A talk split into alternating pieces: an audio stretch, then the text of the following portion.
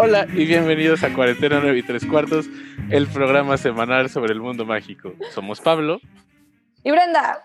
Y semana tras semana estaremos platicando y celebrando tanto las películas, los libros y las series de esta saga que significa tanto para nosotros. Así es. Y un episodio especial hoy, Brenda, ¿nos puedes platicar un poco más por qué?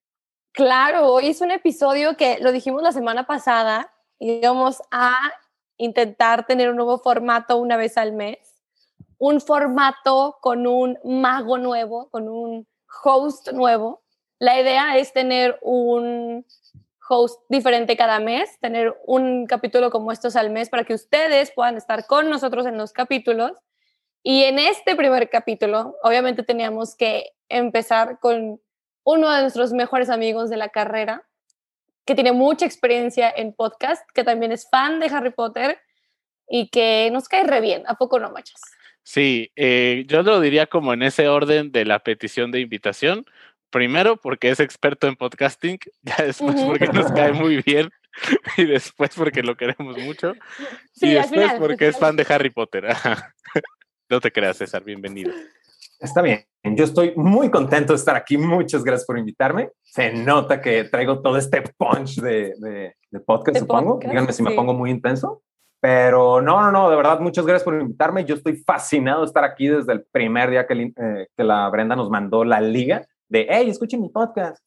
He fascinado, ¿no? Sí, definitivamente. Eh, no he escuchado, no he visto los lives recientemente. Ya hemos platicado por qué, pero sí, sí, sí, lo siento, lo siento, se los juro que me pongo al corriente, pero últimamente súper, súper fan de, de una cuarentena y no hay tres cuartos, ¿no? Que me recuerdo cuando me, prometían que iba a durar solo seis meses y gracias a Dios no duró nada más los dos meses que prometieron. Exacto, el, el César de este, es del club audio de cuarentena 9 y tres cuartos. Hay otra gente del club live. Entonces ahí, ahí se, se agradece de todos modos que nos escuchen.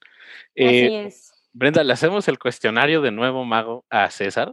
Ah, sí, claro que sí. Es para que ustedes puedan conocerlo, sepan pues, quién es este César, ¿no? O sea, ¿quién es este muchacho? Entonces, si quieres, puedes preguntarle una pregunta, una tú, una yo. ¿Te late? Exacto, me late, va. Va, entonces empiezo yo. A ver, César, dinos, ¿cuál es tu casa de Hogwarts? Muy importante saber. Mira, de manera personal, yo siempre creí que era un Hufflepuff. Sin embargo, cuando yo hice el test... Mentiras. ¿Por, qué me juzgan? Claro que soy un Hufflepuff. A ver, a ver, a ver. Digo, tengo la respuesta de cuando hice mi test en Potter, ¿no? Pero antes de que lo digan de cara de cara de qué les veo, me ven, perdón. de Slytherin. Yo digo que de Slytherin. Mm. Yo digo que de Gryffindor. Pues es un buen cumplido, supongo.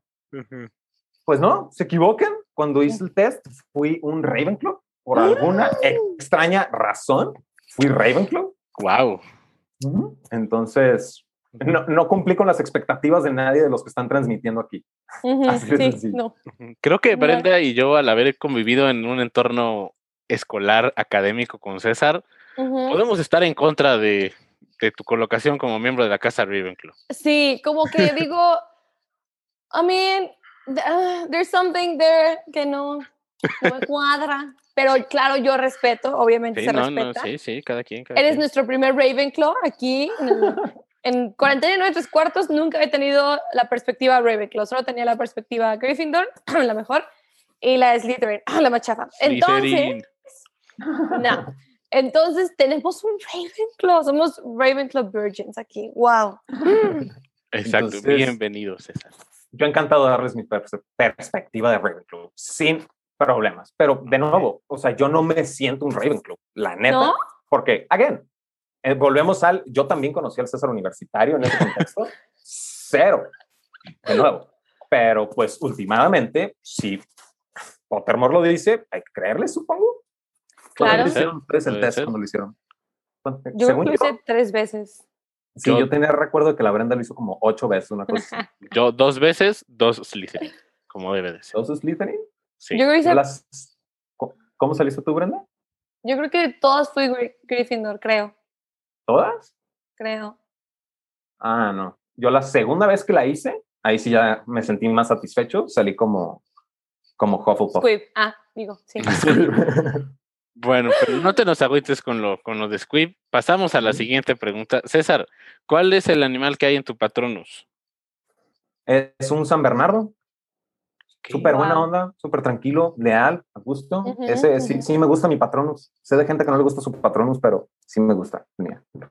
A mí no me gusta mi patronus. Ya lo hemos hablado en, esto, en este podcast. Detesto mi patronus, pero está bien, está bien. ¿Era, ¿Qué era, Brenda? ¿Un salmón? Un, no, Una rana, ¿no? Hijos de su... Los voy a bloquear. Es más, cancelados. No, es un delfín. Ah, sí, cierto. Ah, sí, cierto. Me acordé que nadaba. el mío es un zorro, como el Atlas.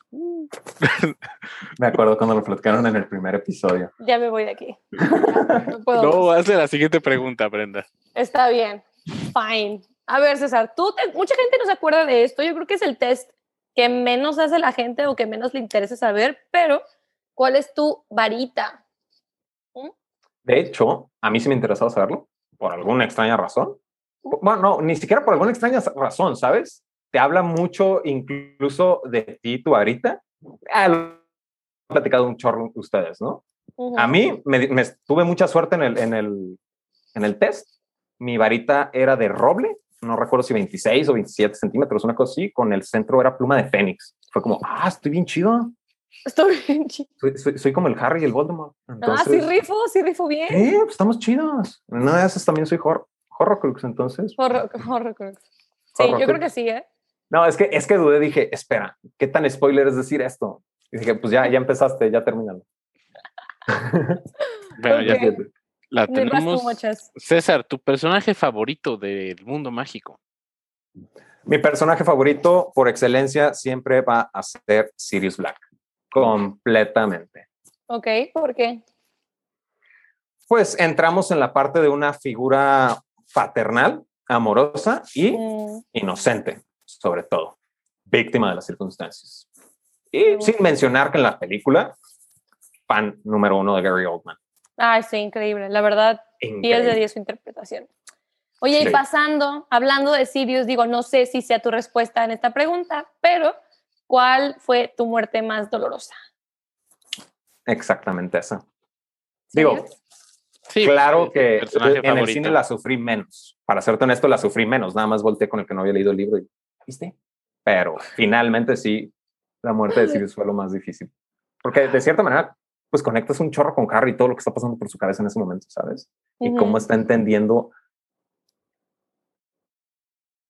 que ya no está. ¿Me explico? Sí. Sí, sí, sí, sí. De ahí concuerdo contigo, César, y ah, ya, ya me agüité. Pero a ver, película favorita, que también puede ser una parte dolorosa o no, no, eso sería película menos favorita. Película favorita, una parte feliz. ¿Cuál es tu película favorita de la saga? Mira, por excelencia, como el primer libro que leí eh, fue el 4, porque ya habían salido las primeras tres y quería leer el 4 antes de que saliera la 4, mi película favorita fue la 4. Fue el primer libro que leí y al mismo tiempo, pues el libro es mi libro favorito también. Entonces me siento muy... Si me dices, vamos a ver Harry Potter, mi primera opción siempre va a ser la 4, automáticamente. Uno pensaría que sería la 3, ¿eh? ¿La 3? Pues sí. Por Sirius te lo entiendo. Ajá, claro. Pero es más, no en relación a los personajes, sino con el contexto y la historia de César Miramontes que estaba descubriendo el mundo mágico. Wow, qué bonito. O sea, recuerdo ver cómo sale un jardinero con su, con su, ¿cómo se llama? Con su lámpara. Y yo, ah, es Frank. Y por supuesto que el de al lado de que, pero yo estaba emocionado porque era el primer libro que leí, incluso, te puedo decir. Entonces, película y libro favorito, completamente de Harry Potter 4. Y mira, justamente esa era la siguiente pregunta, ¿cuál es tu libro favorito? El ah, Cáliz de Fuego, entonces. Cáliz de Fuego, correcto. Muy bien. Y el momento que más te frustró de la saga, ¿cuál dirías que es? Puede ser ah. algún momento narrativo, el lanzamiento de alguna película que no te encantó, eh, cierta segunda parte de la precuela de Harry Potter. Eh, eh, eh. Así que adelante. Por decir opciones, ¿eh? Ajá, sí, nada más, no, cada quien. Con confianza. Mira, como me volví muy fanático de las primeras series, de las, de las primeras series, de las primeras películas, de las primeras ocho, pues obviamente me costó mucho aceptar la existencia de criaturas fantásticas y dónde encontrarlas.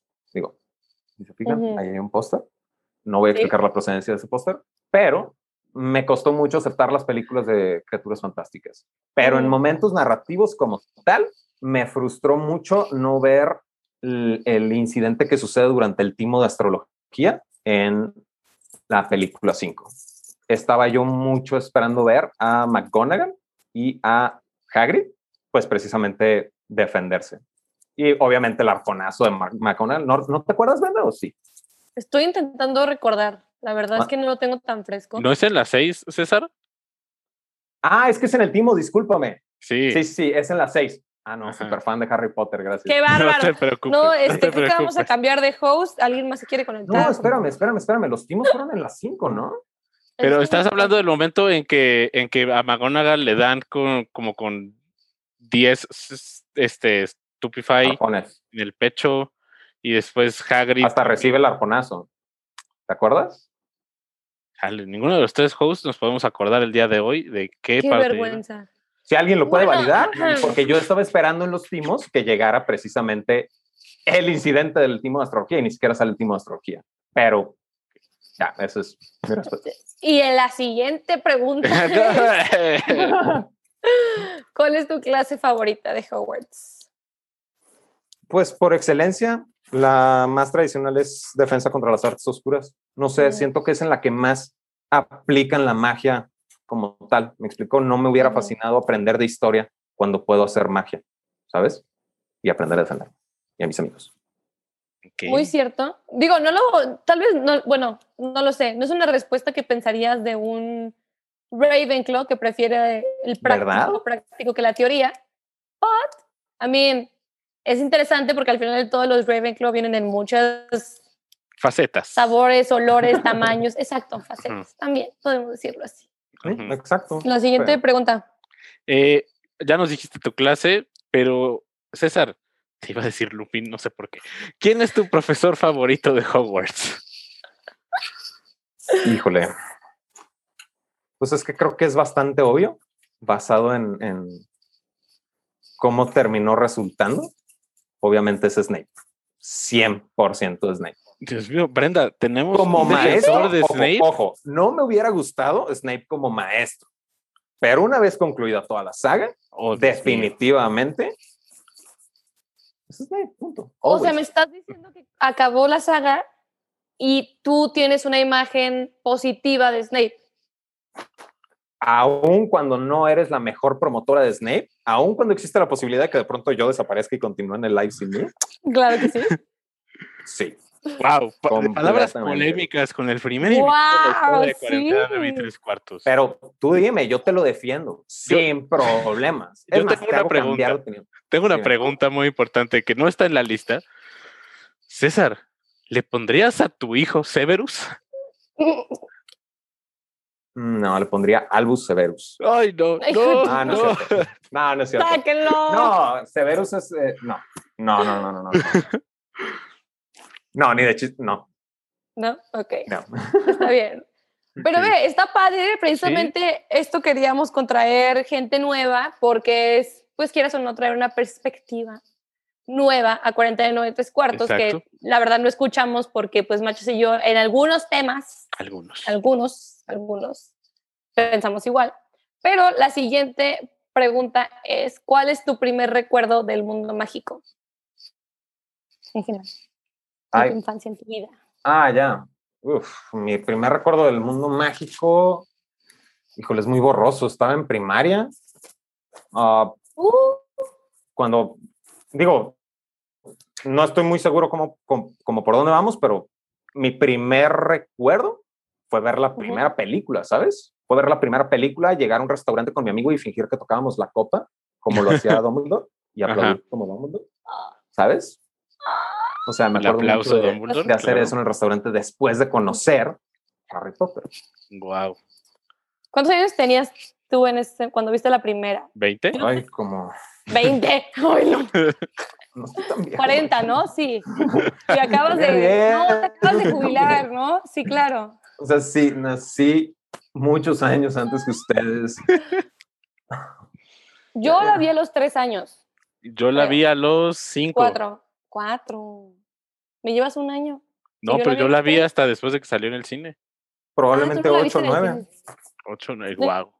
Probablemente 8 o 9 en el cine. Ya una perspectiva más madura de la vida. Años? Sí, por supuesto. Era, entendía perfectamente todo el contexto histórico y podía analizar todos los. Ay, ¿cuál es la palabra? Todos los simbolismos de, de Harry Ay, sí, ocho años. ¡Wow! Brillitos. Yo creo que cuando yo la vi, yo vi el color azul y ya. Yo no sé cómo me llevaron a los tres años. No, es que es, es, es o sea, como lo decías, no me acuerdo en, qué episodio lo mencionaste, que para ti Harry Potter siempre existió. Creo que fue hace dos episodios, una cosa así. Dices, para mí siempre existió Harry Potter. Pues no, para mí no. Había un mundo pre-Harry Potter. Pre. O sea, sabía que existían los libros, pero, o sea, veías a los niños en la primaria, pues caminar con sus libritos y era como... En la primaria, pues, yo tenía tres años. No, yo, sí lo empecé a leer en primaria. Wow. Sí. Este, y última pregunta, César. Eh, ¿A qué olería tu poción de amor? Si es que se te mm. puede ocurrir. Acuérdate que son, dinos tres olores. Es muy importante. Definitivamente no voy a mencionar. no, no. Eh, pues ¿A qué olería mi poción de amor? Ahorita sí me estás agarrando bien mal parado, manches. Porque ¿Algún, por sí, como tengo muchos años fumando, alguno que se me ocurra, te diría. Puedes decir tabaco. Mm, es que el tabaco no tampoco es algo fascinante, pero, o sea, el tabaco me mm. bloquea el, el, sistema olfativo, ¿no? Entonces, automáticamente, hoy en día huelo menos de lo que olía antes. Ah, pero aromas que marquen o que me hagan. No, no, no, espérame. Ah, ese penetra. Que te prendan. Realmente algo que me haya marcado o sea un aroma que me fascine, va a sonar súper mal. Bueno, ni siquiera mal, pero yo me acuerdo mucho del aroma de aquí, de la cabeza, de mi ex cuando la abrazaba. No sé por qué. Qué interesante. O sea, después de cortar y eventualmente alguna vez nos vimos, eh, también fue el adiós y como que ese aroma automáticamente despierta, recuerda y vives un chorro de cosas, ¿no? sí, el olor de los exes sí está, sí, sí, Ojo, no estoy diciendo que le extraño. No, no, no sé no, no, espero no, que no, seguimos, pero eh, no estoy diciendo que le extraño, pero era un aroma que era como parte de mí, parte de, de, algo muy bonito, muy padre. Familiar. Sí. No, ok, muy bien. Pero te, te faltan dos. ¿Solo dijiste uno? Uh, déjame contestarte nada más ese uno, porque me voy a acabar el podcast pensando. Ok, está bien. Eh, pues ese fue el cuestionario del nuevo mago a César. Y el día de hoy vamos a estar platicando sobre algunas teorías eh, sobre cómo creemos que puede acabar la saga de animales fantásticos y cómo encontrarlos. Nuestra favorita. Ajá, nuestra saga favorita, claramente. Hay un, hay un dato por ahí, un pequeña. Si el profeta informa el desmentir noticias, ¿cómo se podrá llamar, Brenda? ¿El profeta desinforma? Sí, claro. Claro, esta es la sección el profeta desinforma. Por ahí salió una noticia durante esta semana de que Warner Brothers estaba considerando terminar la saga de Animales Fantásticos después de la tercera película. No hay ningún pronunciamiento oficial al respecto. La fuente de esta noticia es We Got Discovered, que es como el TV Notas de, ah. entretenimiento, para que no les crean. No se crean todo lo que leen en Internet, eh, a menos que Warner no diga algo o que algún medio más respetado lo diga van a ser cinco películas. Y hablando de esas cinco películas, estas teorías nos pueden decir un poco de cómo podrían terminar. Adelante, Brenda, ¿gustas empezar? Ok. Ahí voy yo con la primera. La primera teoría es que Hagrid va a aparecer en la saga y tendrá un rol importante en la historia. Oh, yo la verdad sí tendría sentido. Estamos hablando de animales fantásticos y el personaje que más conocemos que ama, interactúa, vive y hace todo por animales fantásticos, pues es Hagrid. O sea, entonces, yo la verdad no veo una saga de animales fantásticos sin Hagrid y la verdad sí se me haría increíble que pudieran darle algún, algún papel protagónico este, dentro de la saga este, y la, esta teoría dice que conoceremos el backstory de Hagrid y cómo es que Dumbledore le tiene tanta confianza, porque sí es cierto, o sea, Dumbledore hasta dice que le confiaría su vida. Entonces, la idea es que conoceremos por, por qué, o sea, qué sucedió ahí. Eh, También dice que Hagrid aparecerá al final de las películas, le ayudará a Dumbledore a ganar el duelo contra Grindelwald, lo que le hará ganar la Elder One, que es como, entre paréntesis, para que recordemos, es la única varita que puede reparar otra varita. Y eso está muy ligado porque sabemos que cuando a Hagrid lo acusaron de haber este, soltado a este monstruo, ajá, haber abierto la Cámara de los Secretos, pues lo expulsan y le rompen su varita. Pero mágicamente, por alguna razón, todavía pseudo funciona en su paraguas. Recordemos, por ejemplo, la 1, cuando prende la, la, fogata y cuando le hace como tuk, tuk, tuk a los ladrillos y no hay ningún problema.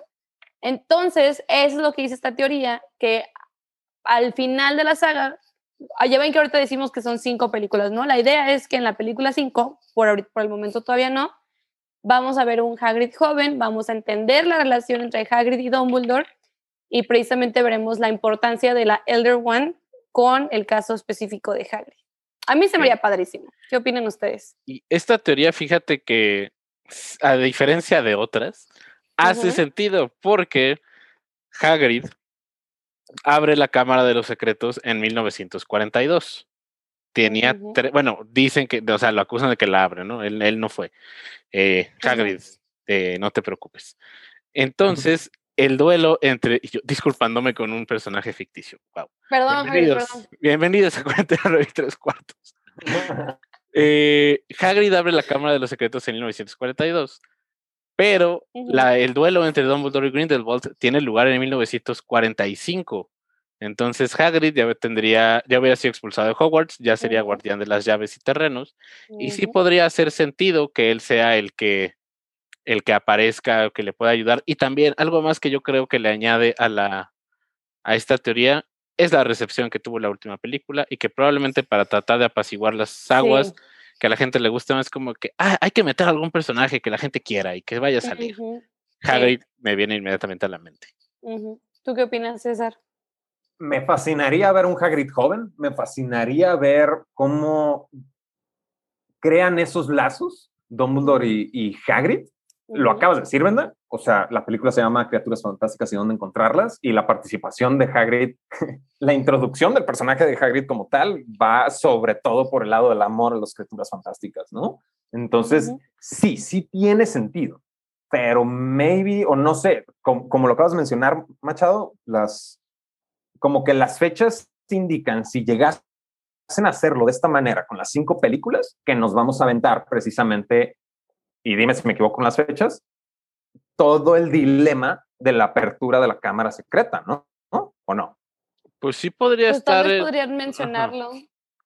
Siento sí. yo que, que incluso te podrías ir por otro lado ahí mismo en la película o aterrizarlo de nuevo en Criaturas Fantásticas, ¿no? Últimamente.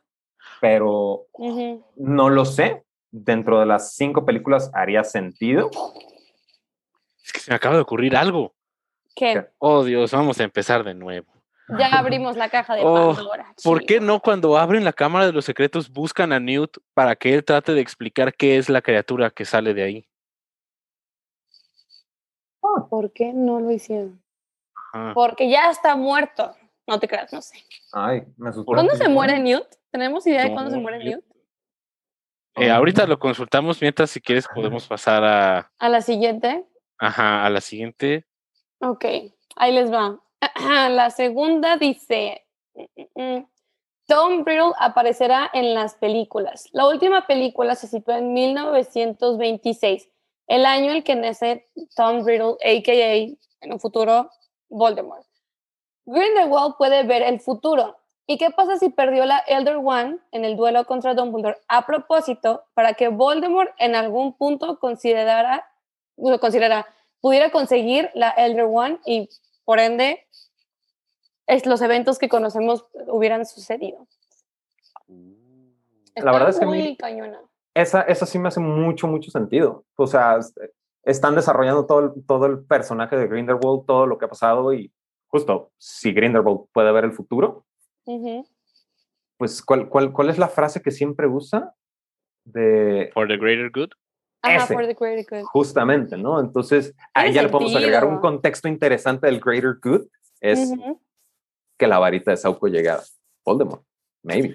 Oh, yo creo que lo que pueden hacer con Animales Fantásticos como para tratar de enderezar el, el rumbo es que, o sea, no estoy diciendo que esté de acuerdo o que no, también sería ver cómo lo hacen, pero que traten de hacerlo un poco más precuela de Harry Potter que una historia aparte en el mundo mágico. Como que tratar de poner estos personajes que ya conocemos para que sea, ay, pues la película no está tan mala porque sale, hablan de Voldemort y eso, o historia de origen o cosas por el estilo, como tratar de calmar el show. Sí, no, a como, se, a como terminó la segunda película, la recepción que tuvo, la popularidad que claramente no tuvo, yo creo que es la manera para salvar precisamente la saga de Animales Fantásticos.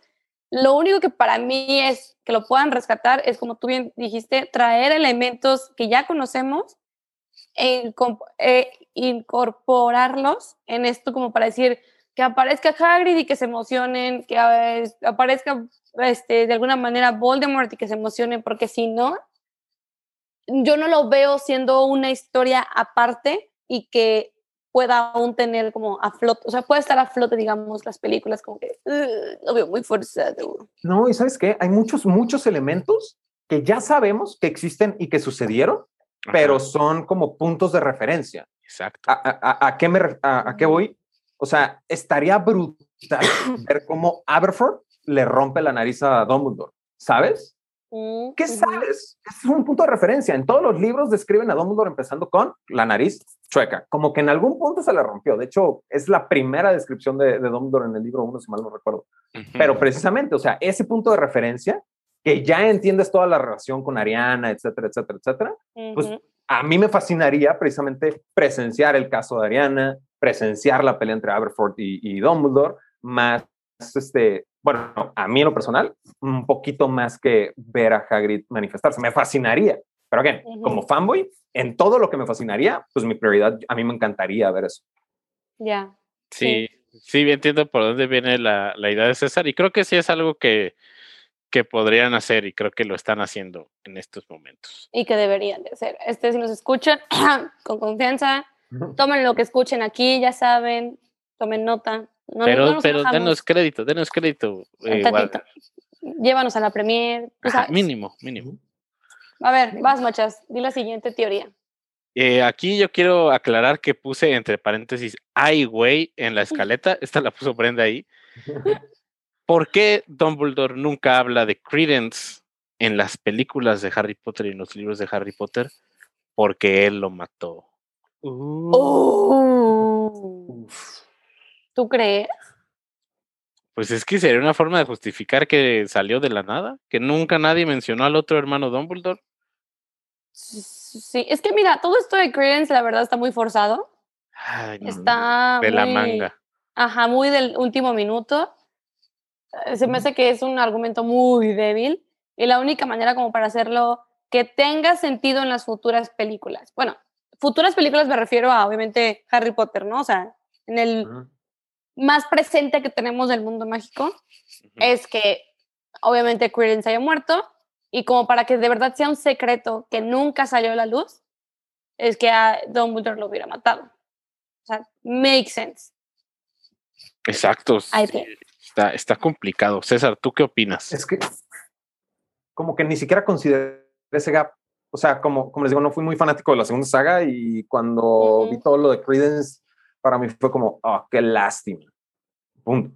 Mm. Pero a final de cuentas, digo, again, toda mi frustración como fanboy y, y, casado con el canon, etcétera, etcétera, pues me genera ese conflicto. Si logran encontrarme una manera, igual y maybe no que Dumbledore mate a Credence, pero sí alguna manera en la que de verdad yo, cre yo entienda por qué Dumbledore nunca lo llegó a mencionar, haría sentido. Make, inmediatamente con matar a Credence, creo que lo más rápido, pero si están queriendo levantar la saga como tal, creo que deben de pensarle en un recurso un poquito más inteligente que algo que ya hemos visto anteriormente, ¿sabes?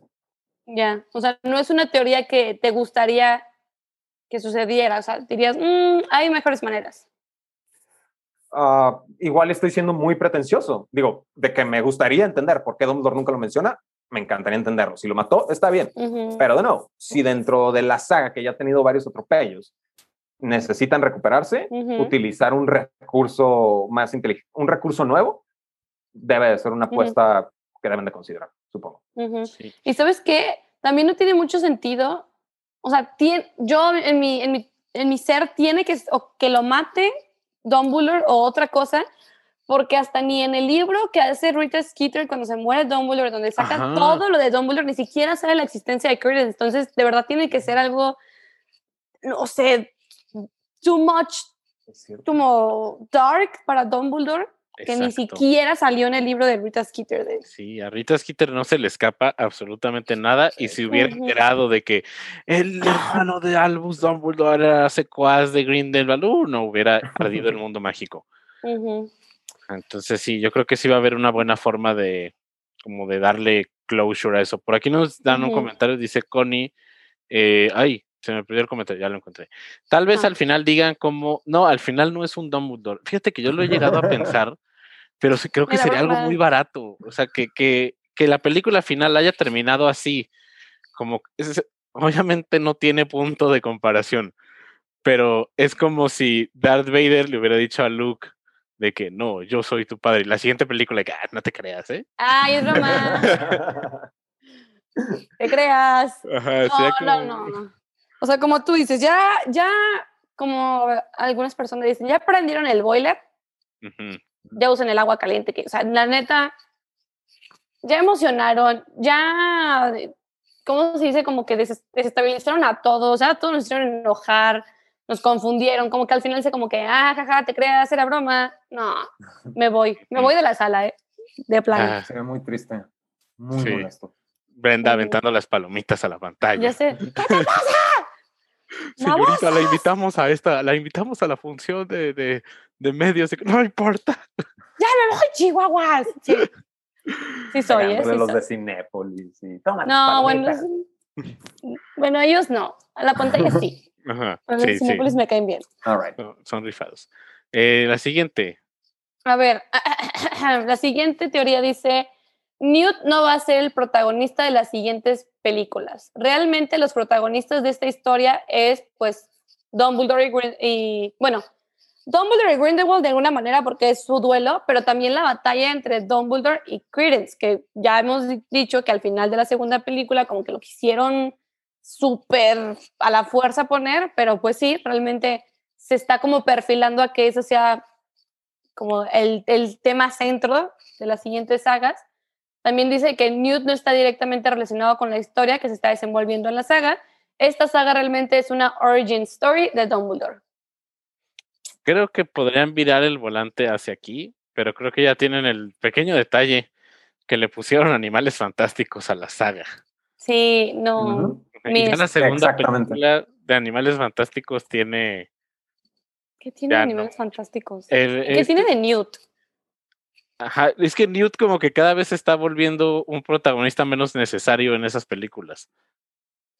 Mm, mm. Y te quiero mucho, Newt, una disculpa. No, Newt, te amo, chiquito bebé, y tú sabes, o sea, pero pues...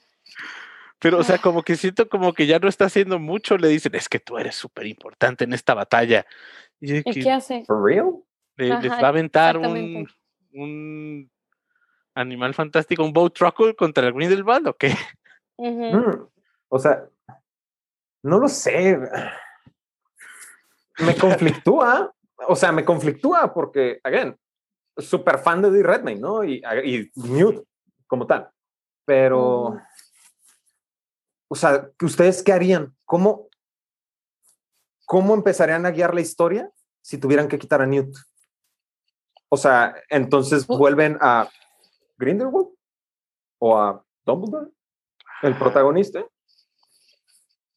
Yo pondría en Dumbledore al protagonista. Es que sí, es que yo sí concuerdo con esta teoría de que realmente es una origin story de Dumbledore, porque Newt en la primera película y los animales fantásticos, totalmente el protagonismo, la historia era de ellos, para ellos, todo.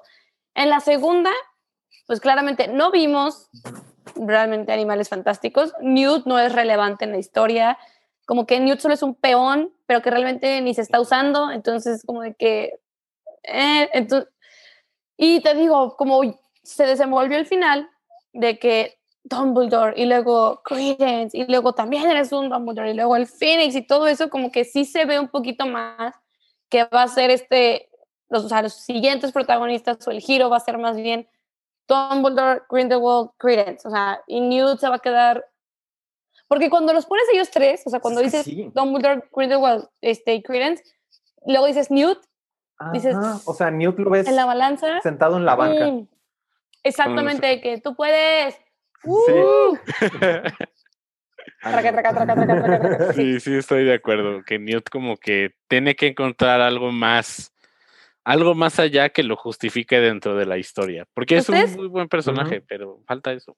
¿Ustedes qué creen? O sea, ¿qué tendrían que hacer para que Newt, como bien preguntó César hace rato, para que Newt recuperara el protagonismo que ya le pseudo quitaron en la segunda? O sea, ¿qué, ¿qué, tendría que hacer? O sea, ¿qué? Ay, no sé. Exacto. A, menos que Newt mate a Credence. Creo que es la ah. única manera en que podrían volver a justificar la importancia de Newt en la saga, es que Newt al final en la primera película salvó a Credence y en la última lo tiene que matar. Es que de verdad, si la siguiente película es, ya sabemos que va a ser en Brasil, si es Dumbledore diciéndole a Newt, ve a buscar a Credence o a Grindelwald o a alguien a Brasil, digo, ya, por favor, ya, dejen de.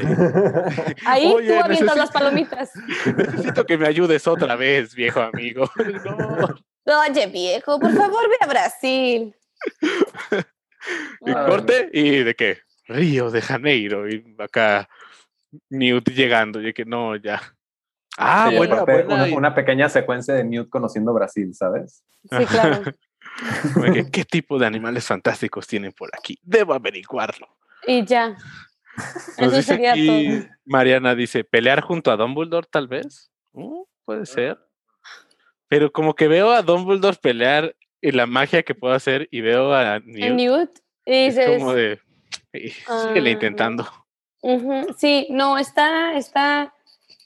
De hecho, ah, qué bueno, qué bueno que lo mencionas. Corrígeme si me equivoco. En la primera película, Newt y Grindelwald, sin saber que es Grindelwald, tienen un encuentro, ¿no? Sí, un mini duelo.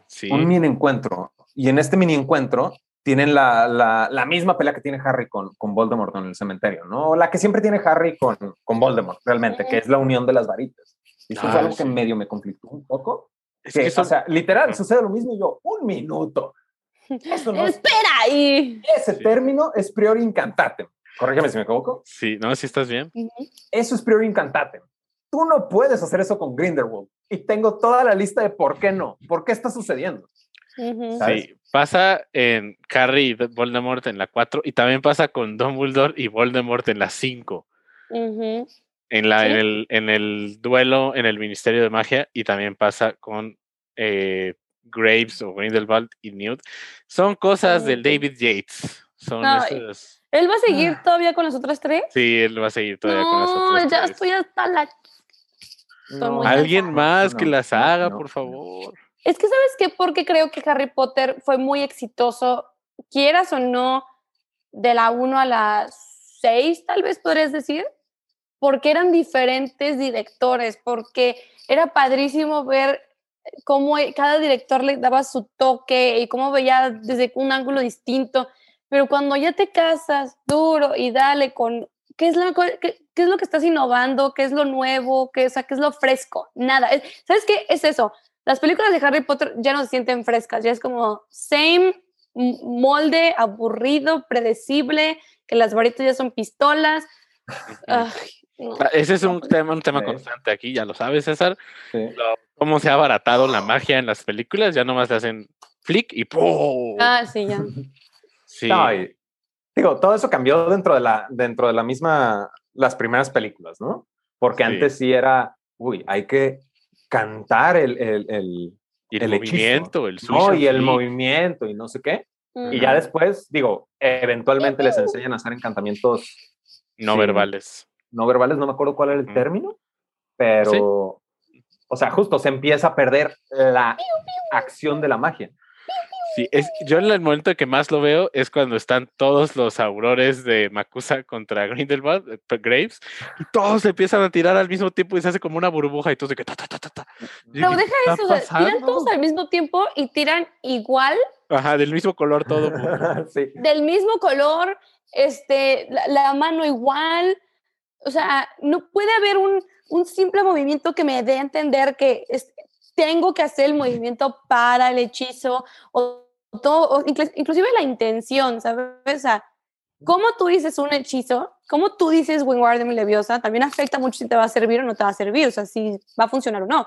Y todos se como, o sea, bueno, para los que me están escuchando en modo podcast, no me están viendo en el live, estoy seria, como si fuera una pistola y estoy como, piu, piu, eh, piu, piu, o sea, no, no. No, y dentro de lo mismo que dices, o sea, literal, sale el mismo hechizo de 200 varitas ¿Qué tal si la única burbuja que tuvo que hacer Grindelwald es defenderse de un solo hechizo? No está poderoso. No, tiene mucha coherencia su. Ajá. Ay. Los tres. eh, ok, el episodio de teorías se está convirtiendo en quejas. Depresión.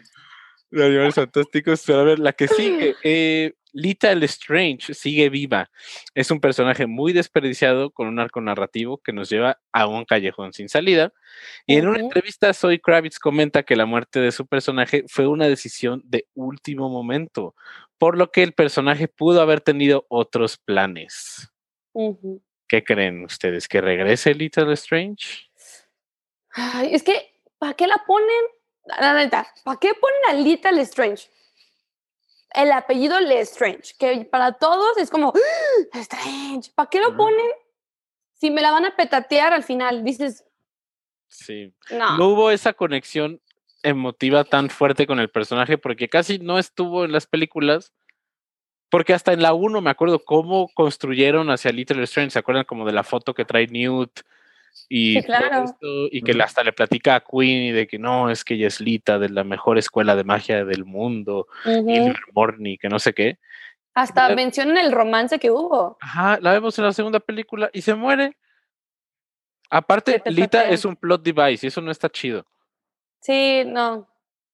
Porque como que parece que su muerte solamente es para motivar a Newt a que pelear el lado de Dumbledore. Eso se me hace bien barato y bien de mal gusto de parte de, de, quien la escribió, que ya sabemos quién fue. Yo hago, yo hago mi mejor esfuerzo por justificarlo, aunque lo detesto.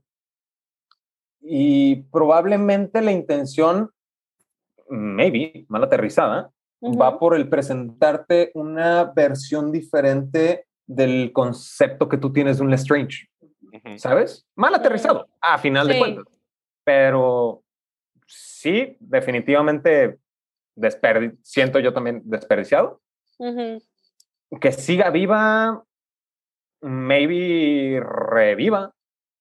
Yo, yo pensaría que sí revive de alguna manera, más como dicen en la entrevista que fue una decisión de último, último minuto.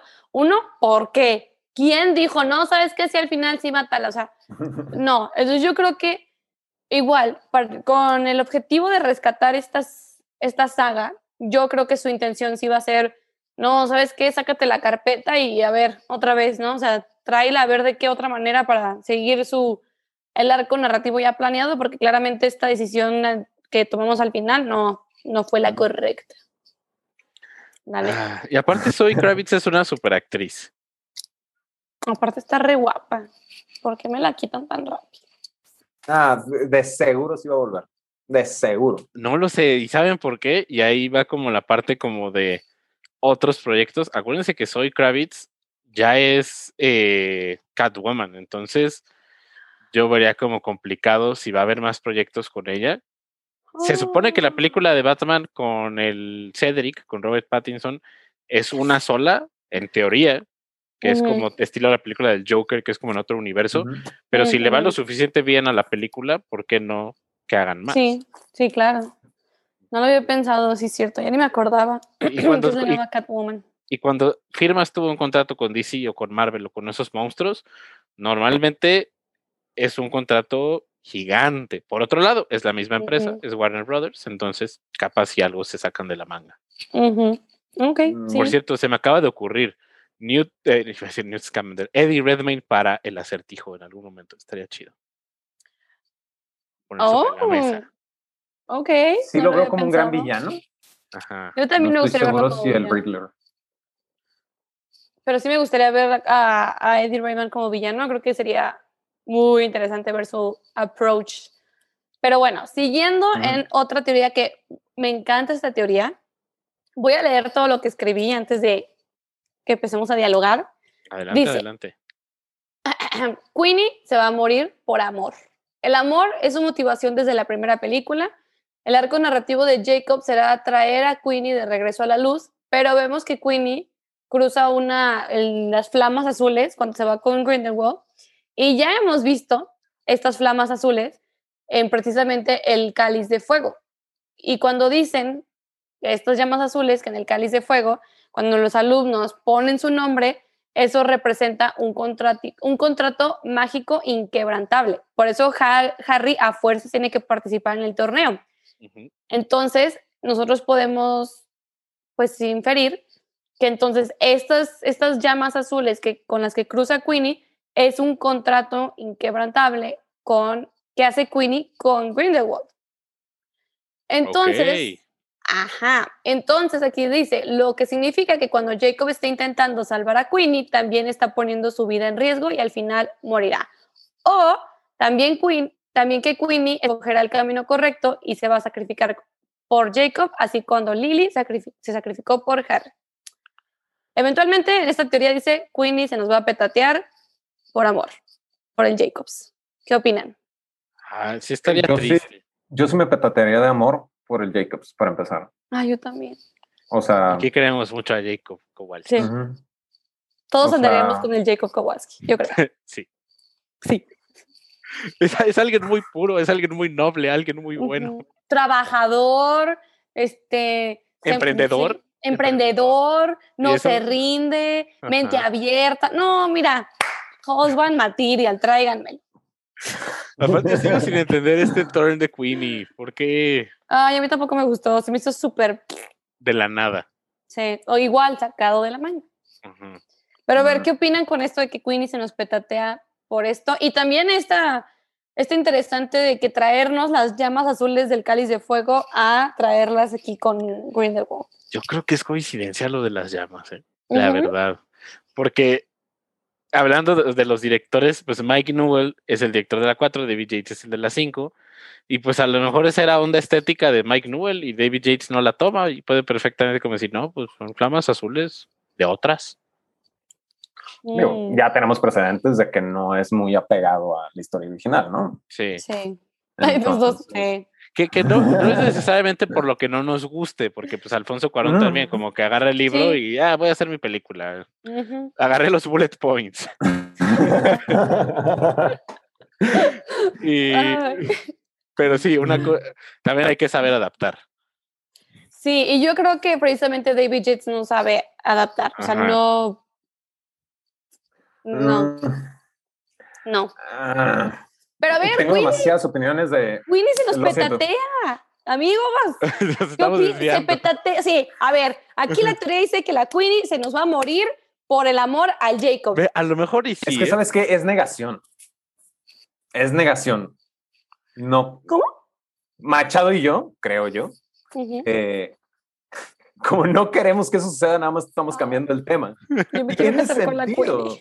Tiene ¿sabes? sentido, la Es que- verdad sí. Sí, tienes cuatro personajes principales en Jacob, Ruth, Queenie y Tina. Y pues habría sentido que uno de los cuatro no llegue al final. Estaría padrísimo que fuera Queenie. O sea, obviamente yo amo a Queenie, es preciosa, está guapísima, me encanta. También me caso con ella, ahorita no hay problema. Pero creo que es el personaje indicado para que se muera, para que nos duela, para que.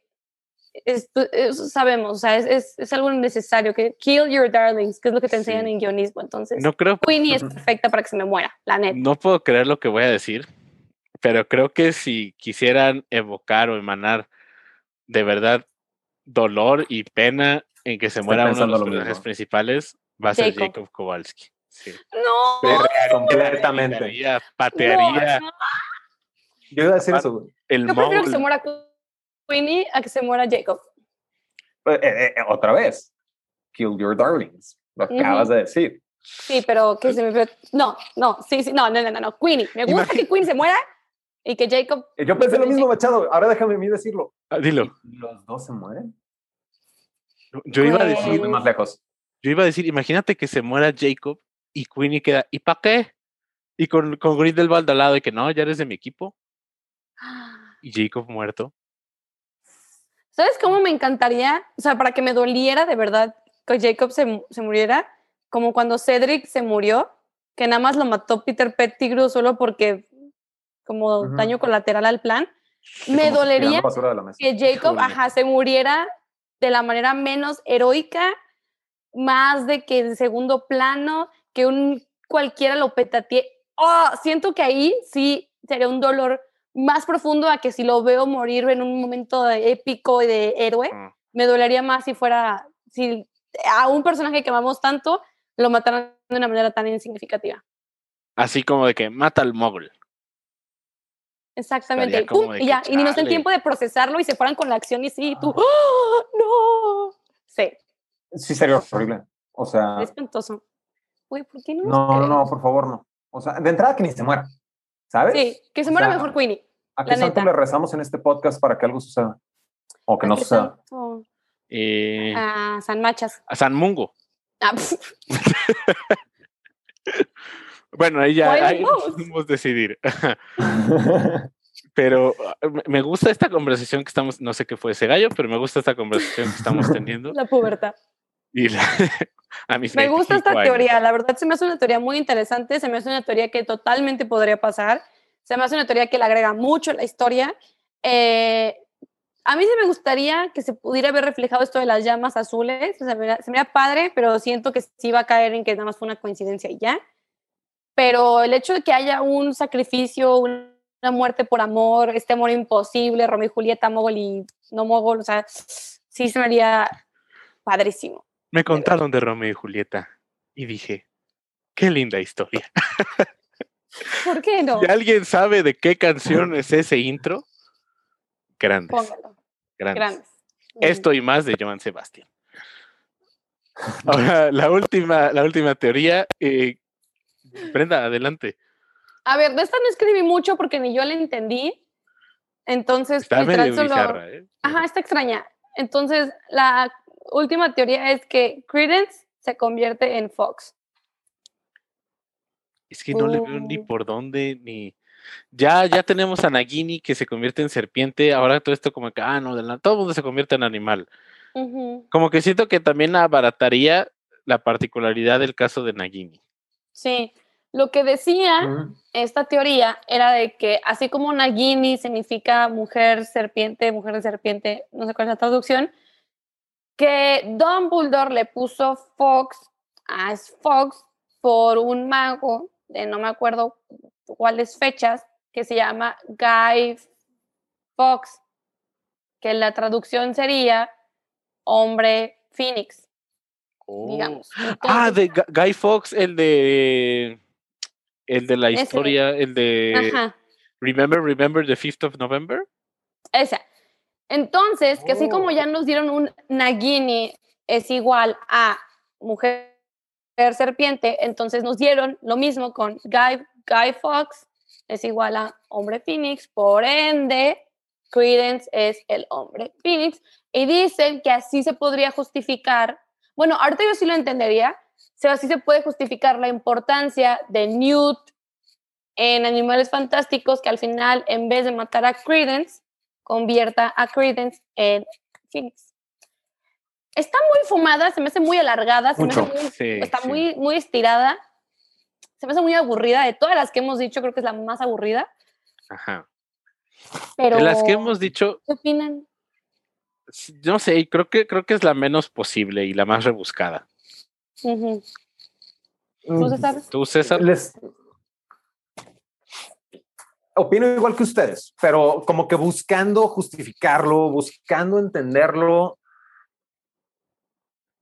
César es como el abogado del de diablo, ¿te cierta has manera? fijado? Sí, es como Ok. que no estaré de acuerdo contigo, pero vamos a buscarte argumentos. Exacto, tú eres el- Ah, se trata de exactamente. generar conversación. Estamos diciendo que no, no nos gusta. Y dice César, a mí tampoco me gusta, pero ya como te digo que sí me gusta. Aunque no me gusta, ¿eh? Pero te voy a decir que sí me gusta. o, bueno, está bien. tampoco me gusta. No, no. No, no, no es cierto, no es cierto. Este, amigos, si los invitan, prepárense porque los bulean un chorro, ¿eh? Ah. no es cierto, no es cierto. Son unos poquito, poquito. Vamos.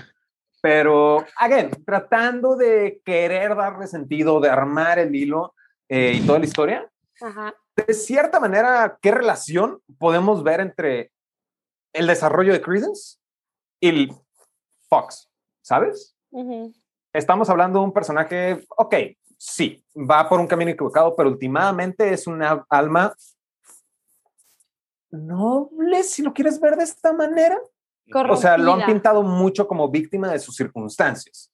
¿Me explico? Again, tampoco estoy de acuerdo con la teoría, pero estoy tratando de armarlo porque sí, víctima de sus circunstancias, hace cosas que a final de cuentas otras personas pagan por la falta de control que él tiene sobre él mismo. Y probablemente parte del castigo que tiene dentro de lo que hace, siendo alguien tan noble, sea vivir, eh, no morir, ¿sabes? algo por ahí. Quiero armarlo, pero, o sea, las ideas son, pues tal vez su castigo es que no pueda morir, no pueda descansar en paz. o tal vez no castigo, ¿sabes? Tal vez, o sea, tal vez, pues, también otro personaje noble es Newt. Entonces, ¿qué tal si Newt, Credence, el cuerpo de Credence está a punto de morir y Newt siendo tan inocente, siendo tan mute, animales fantásticos, etcétera, etcétera, diga, ok, no puedo dejar que te mueras, porque al final tal vez para que Credence como que tenga este arco de que se redimió, digamos, de todo como que el caos o maldad que pudo haber creado, eh, Newt diga, ¿sabes qué? La única manera de salvarte es poniéndote en el cuerpo de un Phoenix, entonces, este, pues, hagamos esto, ¿sabes? Yo creo, pero igual se me hace muy aburrida, se me hace muy estirada, se me hace... ¿Por qué terminamos con estas pues teorías? qué bárbaro. Sale, sale Credence a flote y ya genera conflicto. Sí, ya, ya para nosotros es como que, ah, Chihuahua, sí, Credence. Pero pues estuvo interesante. A mí me gustó mucho este ejercicio de traer una opinión Ay, a mí también. de César. Vino más todo. Y yo le quiero agradecer el que haya estado aquí el día de hoy. Gracias, César. No, muchas gracias a ustedes por invitarme. Son unos bombones, los amo y amo su programa. Ah, César, gracias, gracias. También te amamos mucho. Acuérdense que esta idea es una vez al mes. Entonces, si ustedes quieren, no, no, necesitan ser expertos en Harry Potter, no necesitan haber leído los libros. Porque no, lo somos. Ajá, porque no lo somos, claro que no. si ustedes de verdad dicen, yo quiero un día miércoles en la noche juntarme a cotorrear, acuérdense, mándenos un DM y díganos, yo quiero, porque quieran o no, ya tenemos dos personitas que ya nos dijeron de que yo quiero estar, entonces ya tenemos dos meses apartados, digamos. Entonces váyanos diciendo para que... sí, César, puedes regresar en algún punto, claro que sí. Este... no, yo, yo era de los que estaban free y free, pero continúo. sí, entonces para que ustedes puedan estar aquí con nosotros, igual tengan esta experiencia, porque ustedes saben que este podcast es para y por ustedes, o sea, no hay de otra. Entonces, yo estoy muy contenta con este formato y estoy muy contenta que lo estamos incluyendo en nuestra familia de... Que, por cierto, aprovecho antes de que se nos corte, porque lo dijeron, es por y para ustedes. Yo como parte de su audiencia, gracias por hacerlo. Neta, de verdad, al principio de la cuarentena fue un, un vamos a descubrir lo que es un podcast. A mí de manera personal, ¿ok? Y, again, a mí sí me facilitaron mucho ese, ese arranque de la cuarentena y era muy bonito decir, es miércoles, es momento de escuchar Cuarentena 9 y tres cuartos. Fue una gran iniciativa, me preocupara que se acabara después de dos, tres meses, eh, pero, again, súper fan de lo que están haciendo. Muchas gracias, César. Gracias. Nos halagas, estamos agradecidos. Estamos agradecidos. Y César, ¿dónde te pueden encontrar en redes sociales? Ya sabemos que no las usas tanto, pero ¿dónde te puede encontrar la gente? Ajá. Mm, tengo que actualizarme. Eh, en todos lados me encuentran como un Miramontes más. Eh, Instagram, Twitter. Uh, Instagram, Twitter. Um, Tinder, búsquenme. En, ah. en Clubhouse, ya está en Clubhouse, César. Ah, en Clubhouse. de hecho. ¿A eh, ti, Machas? A mí me pueden encontrar de todos lados como arroba el Machas en Twitter, en en Instagram, ¿no? Aquí soy el guion bajo machas. En Clubhouse, arroba el machas. Está poniendo muy padre la conversación, síganme por ahí. Eh, muchas pláticas de películas, de cocina. Ayer nos quedamos platicando de tacos hasta las 3 de la mañana. Qué barro. Y por ahí nos podemos ver. Brenda, ¿a ti dónde se pueden encontrar? A mí en Twitter me pueden encontrar como Brenda, no, sí, Brenda-Logarre, según yo. Ahí me disculpan si no. Y en Instagram, Brenda-LGA. Muy bien.